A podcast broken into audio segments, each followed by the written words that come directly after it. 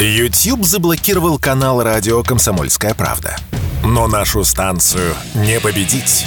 Видеоверсии всех наших программ смотрите во ВКонтакте в группе «Радио Комсомольская правда». Здесь вы найдете прямые эфиры, эксклюзивные закадровые съемки и неформальное общение с нашими ведущими. Спешите видеть «Радио КП». Что будет? Честный взгляд на 23 мая. За происходящим наблюдают Игорь Виттель и Иван Панкин. Здравствуйте, друзья! В студии радио «Комсомольская правда» Иван Панкин и Игорь Виттель. Мы рады вас приветствовать. Здравствуйте, дорогие друзья. Трансляции идут везде, кроме Ютуба. ВКонтакте, в нашей группе, которая так и называется «Радио Комсомольская правда». Вступайте на нее, мы сейчас будем активно развивать, чтобы наконец, была у нас достойная площадка после гибели наших каналов на YouTube. Ну и Рутюб не забываем. Обязательно тоже подписывайтесь на канал в Рутюбе. Тоже будем прикладывать все силы, чтобы, наконец, и Рутюб расправил плечи, ну и выдавить этот проклятый YouTube с территории России самим, чтобы не пришлось блокировать. Да? Чего народ-то злить? И так проблем хватает. Ну и, конечно, наши социальные сети, телеграм-канал «Радио Комсомольская правда», в Одноклассниках, там же идет ретрансляция нашего эфира. Ну и наши личные каналы с Игорем в Телеграме, Панкин или Игорь... Вот, вид или реальность? Игорь реальность тоже, кстати. Реальность, да. Кстати, про реальность. Реальность у нас э, такова, друзья, что вчера это официальная информация, на территорию Грайворонского округа Белгорода зашла диверсионно-разведывательная группа ВСУ. Вооруженные силы России вместе с погранслужбой Росгвардии и ФСБ принимали необходимые меры по ликвидации противника. А, губернатор Гладков сообщал эти подробности, говоря о том, что все будет сообщать по ходу пьесы. Ну, пока что у нас именно официальной информации не так а, много с мест сообщали, что в районе Глотова и Казинки Белгородской области шло не отражение нападения ВСУ, как сообщали многие телеграм-каналы, а поиск и ловля тех, кто не успел уйти. Действительно, в Телеграме много э, видеозаписей, на которых э, наши правоохранители действительно поймали некоторых из тех, кто пытался это самое вторжение устроить. В то же время в силу того, что мы обязаны, как федеральные СМИ, отталкиваться именно от официальной информации, именно по той причине, что в телеграм-каналах очень много фейков и вбросов. Это действительно так, друзья. Мы скажем м- осторожно. Осторожность заключается в том, что действительно у противника была некая бронетехника, это совершенно очевидно. А, танк, бронемашина в каком количестве непонятно, никто точную цифры, точные цифры не сообщает. Несколько. Давайте отталкиваться от этого. Ну и какое их количество было? Мы потом узнали, значит, цифру тех, кого наши правоохранители, наши силовики ликвидировали. 39 человек. Это цифра, которую я вчера вот наблюдал. Сегодня я новых данных не увидел, официальных, да? 39 mm-hmm. человек мы положили на Белгородской земле а, из тех, кто пытался устроить вторжение. Ну, то есть это была довольно большая ДРГ. Даже на самом деле для ДРГ даже слишком большая, да, угу. если так вот ориентироваться. Какое-то количество, насколько я понял, все-таки пока что в розыске или смогли уже выйти, и какое-то количество, наверное, сейчас на допросах. Как минимум трое человек, вот я видел видеозаписи, где наши силовики э, поймали троих. То есть какое-то количество сейчас на допросах. Соответственно, друзья, ждем официальной информации. Пожалуйста, не надо верить всему, что вам рассказывают в разных телеграм-каналах, даже если вам кажется, что там вам раньше рассказывали правду. Вот давайте отталкиваться от этого, это очень важно. Ну а теперь мнение Игоря по поводу вчерашнего. Мне очень легко, я официально сказал, все так осторожненько, а, мнение Игоря э, такое, значит, я обычно в таких случаях, ты же знаешь, начинаю верещать по поводу красных линий, давайте долбанем уже наконец и так далее. А в данном случае я немножко поменяю свою точку зрения, потому что у меня есть такое ощущение, а, что на Украине сейчас происходит такой внутренний раскол, серьезно, он был всегда, но сейчас он еще между начальником разведки Кириллом Будановым и президентом Владимиром Зеленским. И э, Буданов не зря последние дни стал выходить на первые роли, говорить о том, что мы будем убиваете россиян везде. Что-то он охренел последние дни. Да, он охренел, правильно, он охренел. Да. Значит, э, какую цель преследует вся эта история с их стороны? Первое, это, конечно, отвлечь внимание от нашего взятия Бахмута. А второе, это навести панику, а мы на это не поддадимся. И третье, спровоцировать нас на ответные действия жесткие, чтобы потом явить городу и миру, сказать, вот посмотрите, проклятые. И вот э, тогда уже начнется массивная какая-нибудь история с привлечением западных сил. На это мы тоже не должны, видимо, сейчас вестись, потому что а, замышляют многое, отвлекают наше внимание, ведут а, активную разведку боем в Запорожской области, а, нашли несколько точек, судя по всему, где они будут пытаться прорваться. И сейчас вот это все, э, под шумоком еще им очень надо получить самолет все-таки. Про них мы потом поговорим отдельно. Значит, мнение мое, что панике поддаваться ни в коем случае не надо. Меня удивляет, не то, что, ну, как удивляет, да, естественно, задача некоторых СМИ – это кликбейтные заголовки, собрать побольше аудиторию. Телеграм-каналов, ну, участие, безусловно, да, а ему аудиторию надо собирать. Но вот некоторые каналы военкорские, так называемых военных аналитиков, проявили вчера несвойственную неосторожность и э, завалили инфопространство э, именно тем контентом и теми эмоциями, на которые рассчитывали на Украине. Действительно, друзья, есть неудобные вопросы. Вот Саша Коц, военкор комсомольской правды, у себя в телеграм-канале справедливо пишет, например, да, что на этот ряд вопросов ответов пока нет. Точнее, они есть, но очень неприятные. Поэтому, собственно, их никто и не дает. Что у нас с техническим оснащением границы, системами наблюдения, слежения, обнаружения движения, что с минированием потенциально опасных участков, что с противотанковыми средствами, почему бронегруппа противника спокойно проникла вглубь нашей территории. На эти ответы совсем скоро, то есть на эти вопросы совсем скоро появятся какие-то ответы. Есть одна версия, которую давал вчера RT, Rush Today, что мы таким образом заманивали такую группу вглубь страны, чтобы ее ликвидировать, собственно. То есть это был такой ход с нашей стороны. Честно говоря, мне не кажется эта версия правдоподобной. Я не знаю, какой Игорь, он сейчас поделится. Плюс есть справедливый запрос у общества на картинку с телами этих 39, о которых сообщалось. Обычно, обычно всегда как бы показывали, вот была группа, вот они ликвидированы, вот смотрите, лежат в ряд. Но нет, пока мы такой фотографии не наблюдаем. Тоже, собственно, у народа есть справедливый запрос на то, чтобы эту видеозапись или эти фотографии нам показали. Пока этих данных нет. Возможно, а, информация появится чуть позже, когда поймают остальных. Если, конечно, поймают, если они еще не убежали в свои украинские леса. Ну, собственно, Эти вопросы, друзья, совершенно справедливые. Будем искать на них ответы и будем искать на них ответы э, вместе.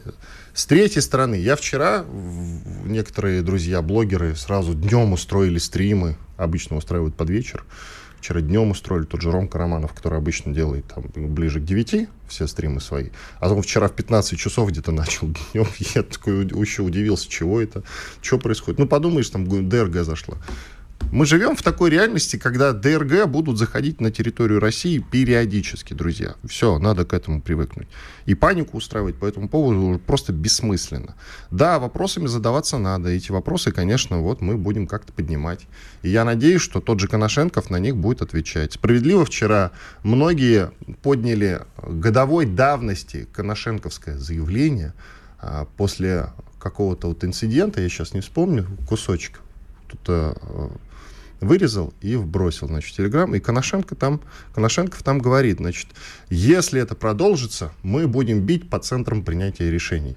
И я до сих пор задаюсь вопросом. Нет, периодически бомбим, безусловно. Особенно в последнее время как-то даже с увеличенной интенсивностью, это радует. Но хотелось бы каких-то громких акций с нашей стороны, чтобы это было заметно, чтобы людей уже как-то успокоить. А, а мы все какой-то целебат соблюдаем по этому направлению тоже у народа есть справедливый на это запрос. И никто не хочет отвечать. И а... Коношенко вчера тоже э, ни, ничего толком не сказал по этому поводу. Никто толком ничего не сказал. Я не думаю, что должен говорить Коношенков, потому что я хоть сегодня в несколько миролюбивом таком тоне выступаю, но тем не менее я считаю, что э, товарищи те, кто этим руководит, а имена известны примерно, да, по крайней мере, те, кто любит брать на себя ответственность. По-хорошему, следовало бы точно ликвидировать Кирилла Буданова.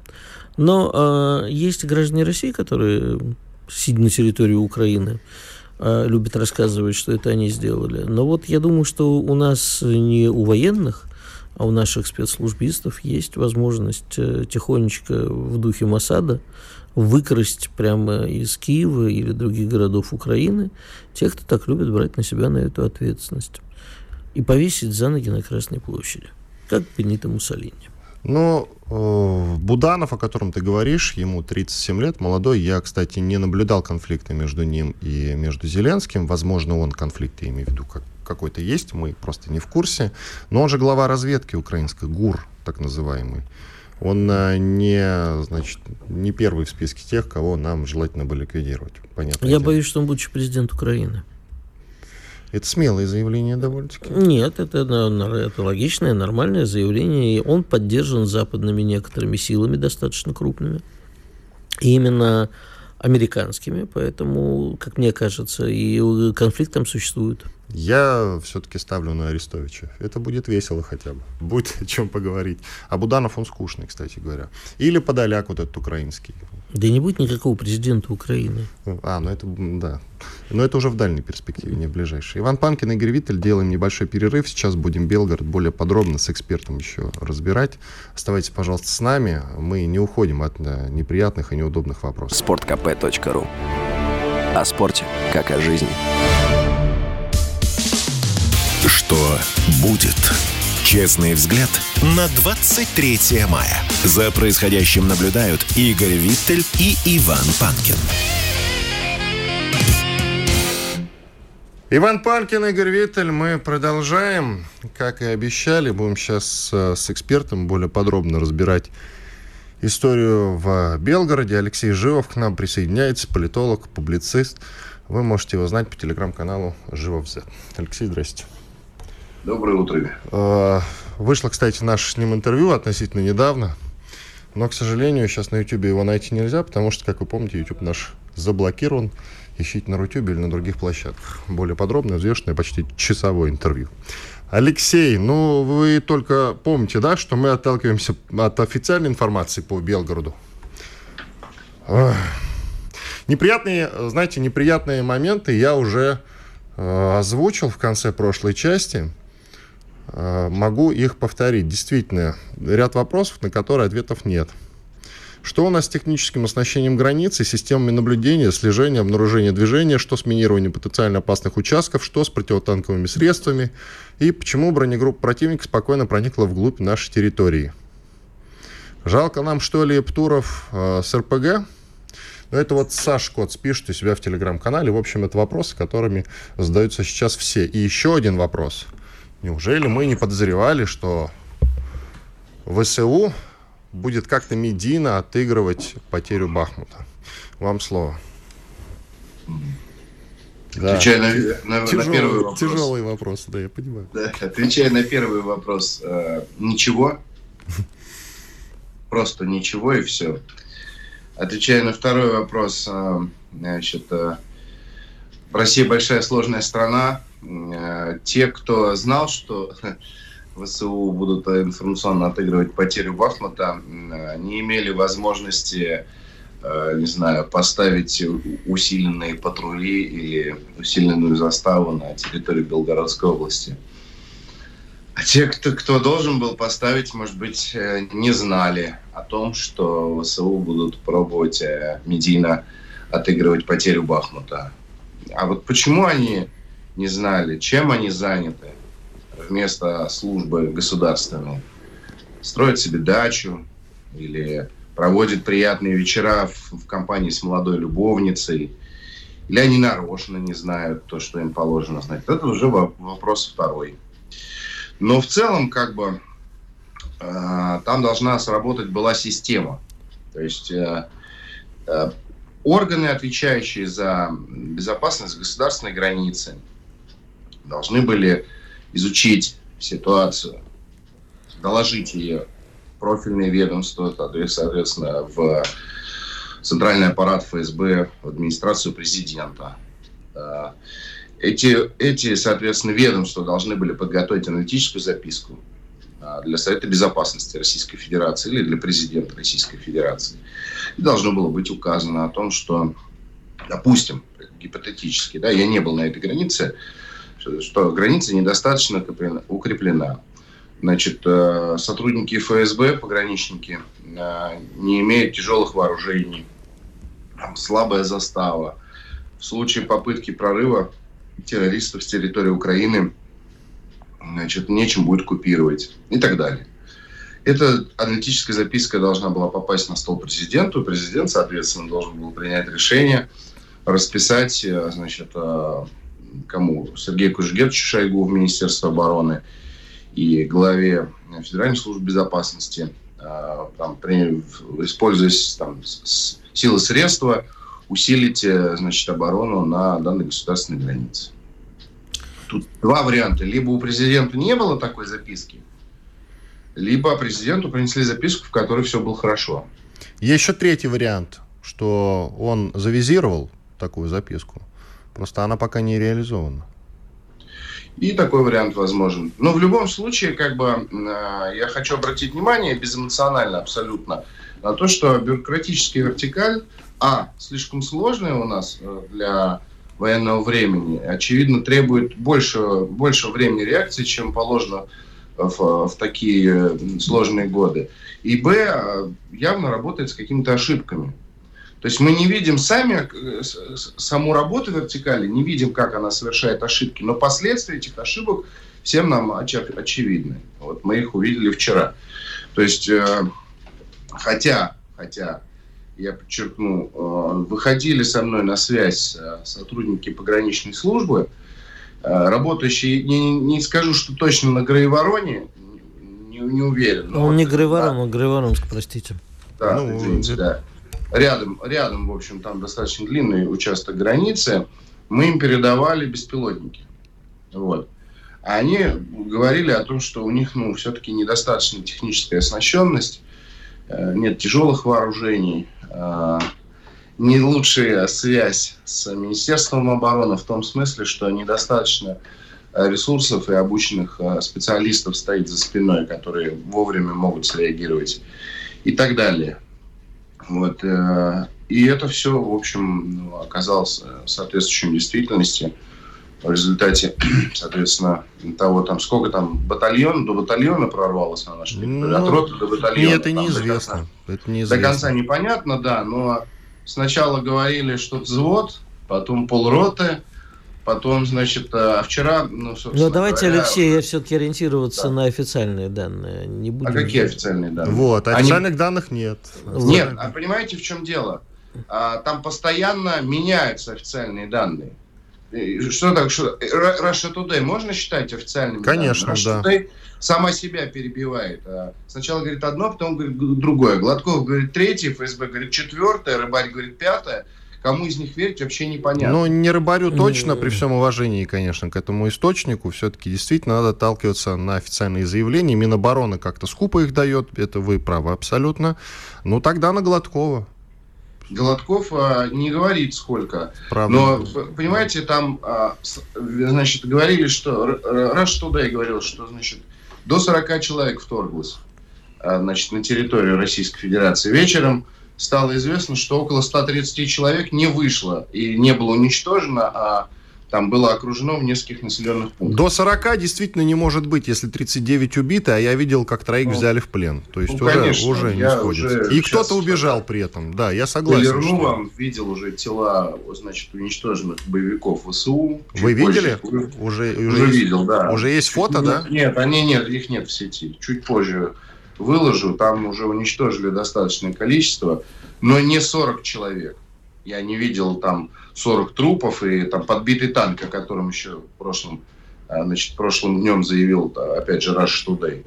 Вот. А бронемашина одну там на пруфах есть. А какое-то количество тел уничтоженных боевиков я там видел лично. Чуть позже, значит, это все станет известно. Вот. Но в целом, как бы там речь идет о том, что, скорее всего, до батальона до батальона противника там, вторглась на нашу территорию. Алексей, извините, мы на всякий случай проговорим, что не солидаризируем, солидаризируем, я же оговорился, на всякий случай не солидаризируемся с, вашим, э, с вашими данными, потому что мы будем ориентироваться на официальные все-таки. Алексей, такой вопрос. Как вам кажется, кто стоит за этой атакой? Официальный Киев, а какие-то люди в официальном Киеве, но находящиеся в конфликте с Зеленским, либо это какие-то само, какая-то самодеятельность, которая, ну, конечно, не сама по себе, но, в общем, а, скажем так, вы тут делаете, мы на вас внимания не обращаем, говорит официальный Киев, э, ну, с нашего ну, какая-то частная ДРГ. Ну, да. и, и, и каким должен быть наш ответ? Э, то ли нанести удар по банковой, то ли, как я предлагаю, уничтожить известных нам российских деятелей, находящихся на территории Украины, которые все время берут на себя за это ответственность. Типа Пономарева ты имеешь в виду? Признан агентом, экстремистом и еще кем-то. Илья Владимирович Пономарев. Есть еще люди, которые, по мне, он должен быть повешен на Красной площади, чтобы вы, предварительно его надо выкрасть из Киева. Ну, давай. Алексей, пожалуйста, вам слово. А я вот э, с коллегой полностью согласен в его э, жестких предложениях. Я уже тоже неоднократно... А в каких именно он сказал «или-или»?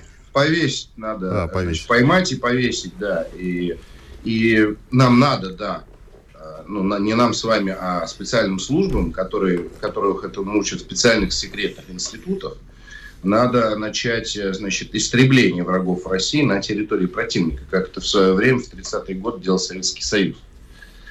Дело в том, что если нас не будут бояться, они скоро таким образом э, затерроризируют э, там все наше пограничье. Еще я хочу отметить, что Россия это инфраструктурно очень длинная такая вытянутая, самая милая сердцу сосисочка на 9 тысяч километров, а, вдоль которой идет газопроводы, железные дороги и так далее. И на некоторых участках там по 100-200 километров нет вообще людей. Да? 9 тысяч километров. То есть ну, такая полоса цивилизации перед Северным полюсом. И если ну, мы позволим развиваться ситуация, когда украинские террористы, диверсанты совершенно нас не боятся, то мы получим каскад а, различных террористических актов, э, диверсионных актов, подрывов и так далее, и так далее. И, а они пока совершенно не проявляют признаков никакой боязни, уж не знаю почему. Может быть, потому что мы излишне гуманны к ним. И к их заказчикам, и к тем, кто обслуживает их интересы в Киеве, в Европе и так далее. Там люди совершенно отбились от рук. Буданов а, Давич вообще заявил, что э, считает там Владимира Путина своей законной целью. Ну, после этого, по-моему, прям самая очевидная вещь это выписать, э, значит, ордер на его отстрел э, бессрочный и начать секунд. уже, да, и начать уже этим заниматься. Поэтому, коллеги, нам, конечно, нужно правоизменение и нужно становиться и нужно ужесточать, я понял, борьбу с врагом. Да. И, конечно же, укреплять Все. границы. Спасибо, укреплять. Понятно. Радио «Комсомольская правда». Срочно о важном. Что будет? Честный взгляд на 23 мая. За происходящим наблюдают Игорь Виттель и Иван Панкин. Иван Панкин, Игорь Виттель. Мы продолжаем. Я напоминаю, что трансляция идет на площадках ВКонтакте, Одноклассники, Телеграм и, конечно же, Рутюбе. Найдите нас там, Радио Комсомольская правда, шоу «Что будет?» и, пожалуйста. Ну и, конечно, если вы любите больше слушать, а не смотреть, то милости просим на подкаст-платформы. Среди них Яндекс Музыка, Apple Podcast, Google Podcast. Да, выбирайте любую подкаст-платформу, которая вам по душе нравится. Подпишитесь там на оповещение, и шоу «Что будет» вам будет само приходить в наушники, ну или в радиоприемники, или в компьютер, или в телефон, куда захотите. Куда попросите, туда и будет приходить как в той рекламе, тогда мы идем к вам. К нам присоединяется Алексей Пилогов, военный-эксперт, президент Фонда исторических исследований основания. Алексей Евгеньевич, здравствуйте. Доброе утро. Мы уже, в общем, во второй части нашего эфира разобрали Белгород и эту провокацию. И тем не менее, хотелось бы и ваше мнение, конечно, послушать. Э, как нам отвечать, что делать? Или просто продолжаем вот эту свою военную работу, как она шла, так и надо ее методично продолжать, не отвлекаясь, хотя, конечно, нужно сделать выводы, укрепить границу, ну и так далее. Или вы предлагаете что-то еще? Не, ну действительно, большая часть э, вчерашнего инцидента это то, что происходило в информпространстве. И даже не в российском информпространстве, потому что ну, у нас, в общем-то, аудитория, она требует фактов. Что случилось, куда дошли, сколько было диверсантов, кто из мирных людей пострадал, как быстро их уничтожили и так далее и тому подобное. А важно было то, что происходило в украинском информпространстве, где была очередная вакханалия, а, чуть ли не новый там поход на Москву и так далее и тому подобное, присоединение Белгородской области к Украине и масса других каких-то фантомов, которые составляли какую-то чудовищную фатоморгану. И понятное дело, чем, э, что точнее этой фатоморганой перебивали. Это ну, вот то послевкусие после падения э, фортеси Бахмут, то есть крепости Бахмут, которую распиарили э, на украинском как бы, информпространстве чуть ли не до масштабов Сталинградской битвы. Ну, при этом как-то итоги оказались похожие на Сталинград, то есть нацисты проиграли. И поэтому вот эта вот э, э, провокация, которая не имела действительно никакого реального военного смысла, она оказалась в центре украинского внимания и послужила какой-то очередной там тактической консолидации украинского общества. Ну, понятное дело, что Э, такое наркоманское поведение, когда общественное мнение все время требует каких-то даже выдуманных перемог, ну, оно уже выглядит ну, жалко, потому что действительно э, ни, ничего не произошло, кроме того, что нам нужно действительно укрепить вот эти вот пятикилометровую, эту 10 даже километровую зону, просто поставить там сплошные минные поля, коль действительно этот пункт пропуска не работает, и э, поставить все средства контроля для того, чтобы э, заниматься тем, что уничтожать этих диверсантов еще на украинской территории. Или вообще сделать буферную зону вдоль всей границы, в которой будет стоять наша не только погранслужба, но и армия, и будет контролировать эту зону, как, например, контролирует турецкая армия на севере Сирии. Вот, такая, вот такие выводы из той ситуации, которая произошла. Алексей Евгеньевич, э, давайте переключимся на тему э, более военную. Я имею в виду, безусловно, поставки F-16. Я тут вспомнил, что я все-таки по образованию авиационный инженер внимательно поизучал тему, у меня куча вопросов к поставкам F-16. Значит, э, допустим, э, ну, несколько стран, как мы уже знаем, э, приняли решение передать F-16 Украине. Некоторые еще в состоянии, э, в состоянии думания, скажем так. Кто-то отказался, Португалия, например, сейчас не захотела.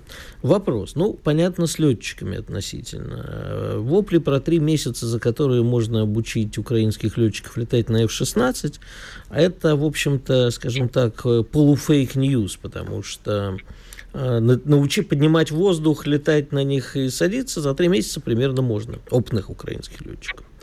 А воевать на них нет, нельзя научиться.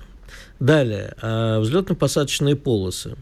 Их в Украине, пригодных для Их-16, очень мало, потому что украинские взлетно-посадочные полосы военные, они рассчитаны в основном на самолеты, на старые советские самолеты на, и технику.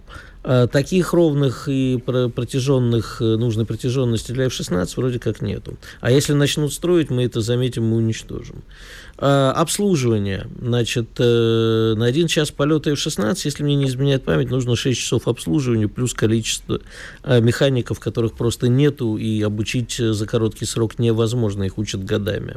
Как при всем этом, да, ну я уж не говорю про вооружение, когда ракеты воздух-воздух, воздух-земля, которые используются на F-16, стоят по там 1,2 миллиона, по-моему, каждая самая примитивная. Что со всем этим они собираются делать? Ну, действительно, э, та доктрина военного применения в 16, которая традиционна, то есть, что это истребитель завоевания господства в воздухе, истребитель, выполняющий функции ПВО, в частности, для борьбы с крылатыми ракетами, например, то э, при, если мы это все, вот этот шаблон э, попытаемся натянуть э, на Украинский театр военных действий, ну, получится такая сова, натянутая на глобус, действительно. А, в первую очередь, протяженность этого театра боевых действий. Нужно понимать, чтобы потом ну, туда вот F-16 впихнуть.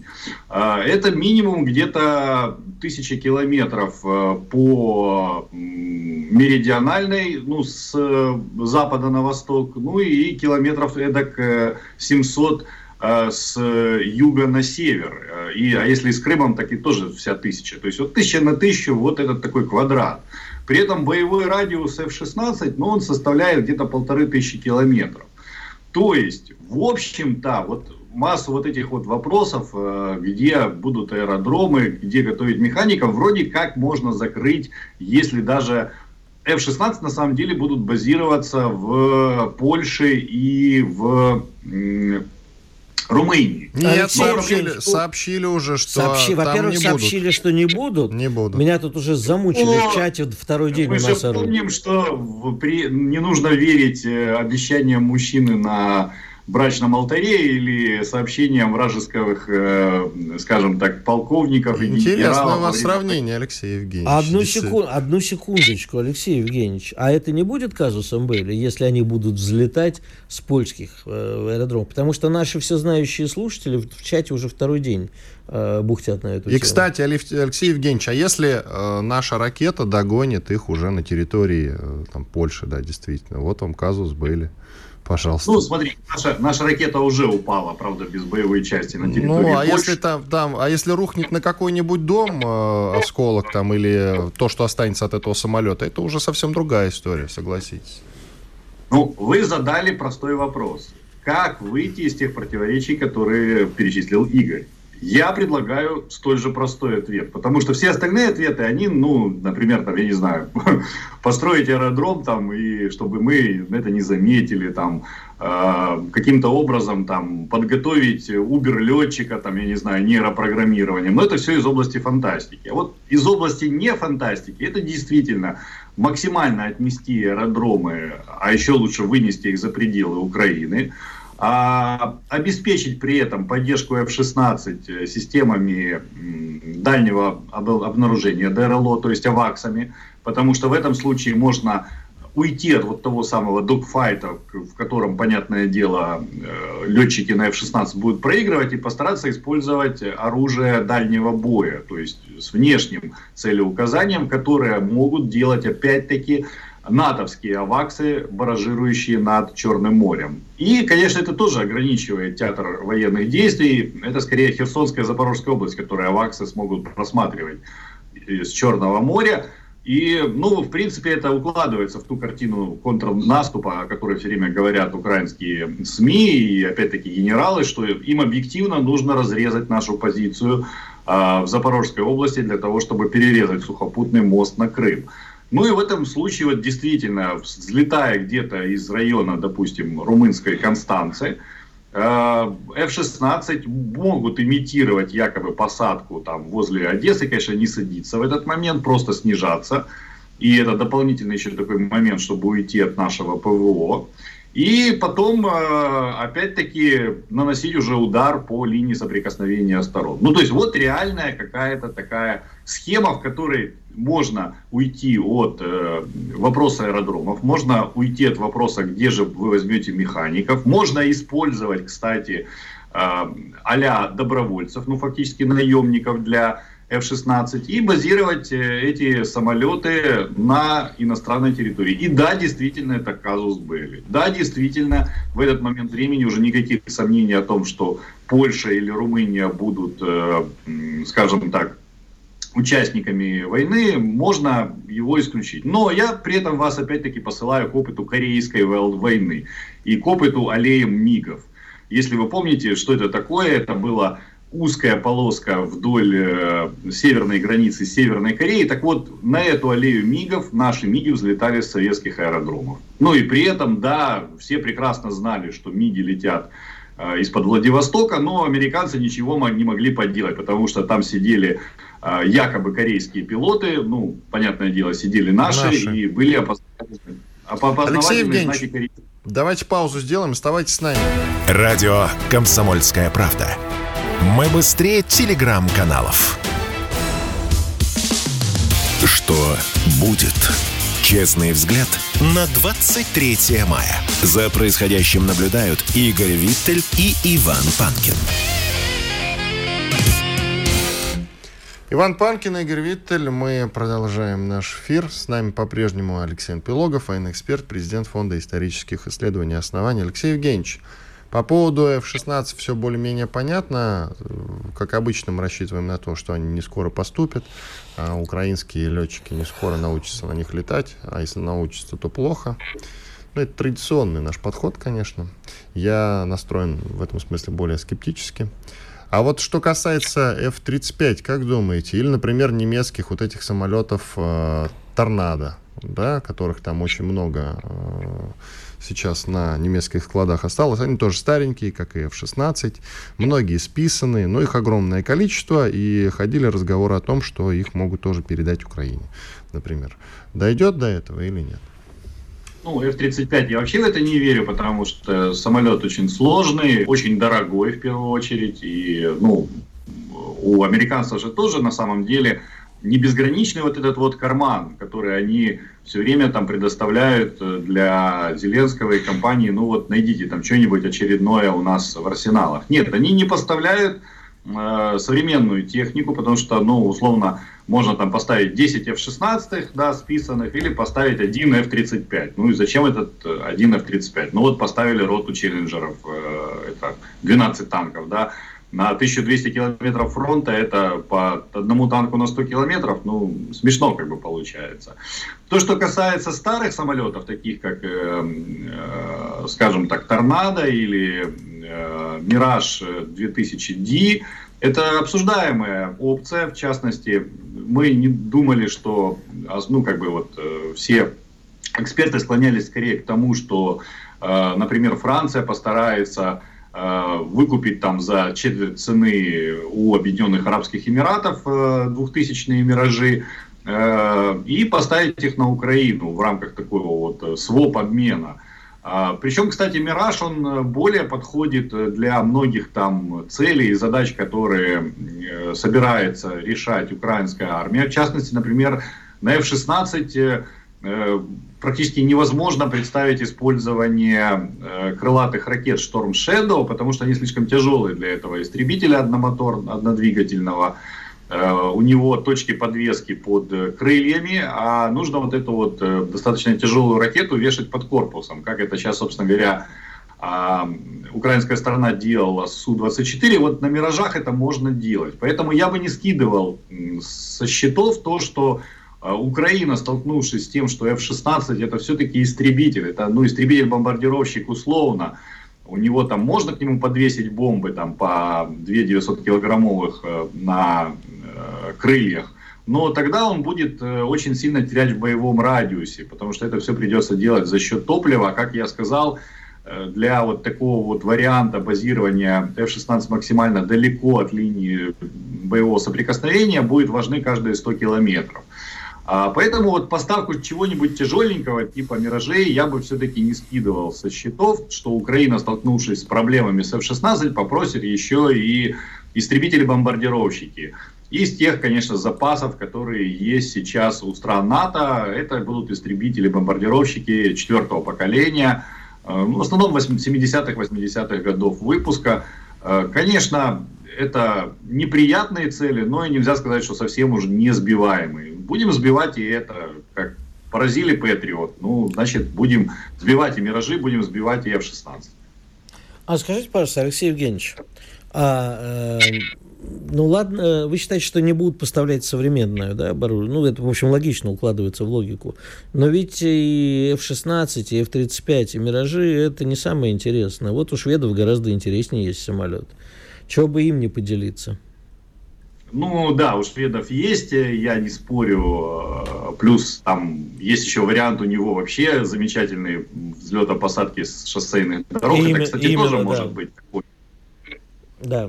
Да, это вот... Э, А, Я имею в виду как Гриппин, опция, мы которая... об одном и том же самолете говорим. Да, Гриппин. Да, мы, мы говорим о Гриппине, то есть э, это, конечно, сейчас немножко э, подгадило эту конфетку то, что Швеция пока не член НАТО, хотя вот, ну, арчеры, допустим, самоходные, она э, поставила, и, конечно, там пришлось немножко тоже там изгалиться, потому что боеприпасы к арчерам там поставляла Дания уже как член НАТО, и так далее и тому подобное, но в принципе это не является невозможным. Я еще раз подчеркиваю, что вот этот вот казус э, с самолетами, это попытка хоть как-то закрыть вот эту дырку в системе ПВО Украины, которая ну, явно уже организовалась э, после уничтожения Патриота. То есть до этого еще в Киеве было такое очередное желание изобразить э, чудо-оружие, Патриот, которая бы закрыла там чуть ли там небо полностью над Киевом. Но после вот этого замечательного видео с запуском 32 ракет стало ясно, что ни один, ни два, ни десять и даже не сотня Патриотов, которая реально нужна для обеспечения прикрытия огромного неба Украины будет недостаточно, потому что они не являются неуязвимой системой ПВО. И поэтому вот самолеты будут поставлять, здесь я абсолютно согласен с Иваном, если они уже не готовы к поставке и просто сейчас там утрясаются какие-то последние а, политические моменты, это тоже возможный вариант, что украинские летчики на самом деле начали подготовку еще там полгода или даже там год назад, а, когда стало понятно, что небо над Украиной не прикрыть без э, действий э, авиации. И вот в этом случае, да, конечно, тут уже и 100 шведских истребителей, 100 французских, всего этого будет мало, потому что здесь будет речь не просто о том, чтобы прикрыть небо в сторону Украины, но они ставят амбициозную задачу подавить нашу систему ПВО, а это э, задача, которая потребует э, для своего выполнения огромных потерь авиации, ну, опять-таки, в десятки и сотни самолетов. Ну и, конечно, здесь вот опять-таки еще такая репутационная вещь, что если это начнут еще и F-35 гореть над небом Украины, но это совсем уж будет неприятно вслед за патриотами как-то увидеть и такие картинки. Поэтому я думаю, что будут поставлять вот такие старые истребители, чтобы потом заявить, ну, их-то сбили, ну и ладно, это же все равно мы их снимали уже с э, вооружения, а сколько там украинских пилотов внутри в кабинах сгорело, ну так кто их считает? Ну, в данном случае действительно обученный пилот дороже самолета, если речь идет именно о списанных старых.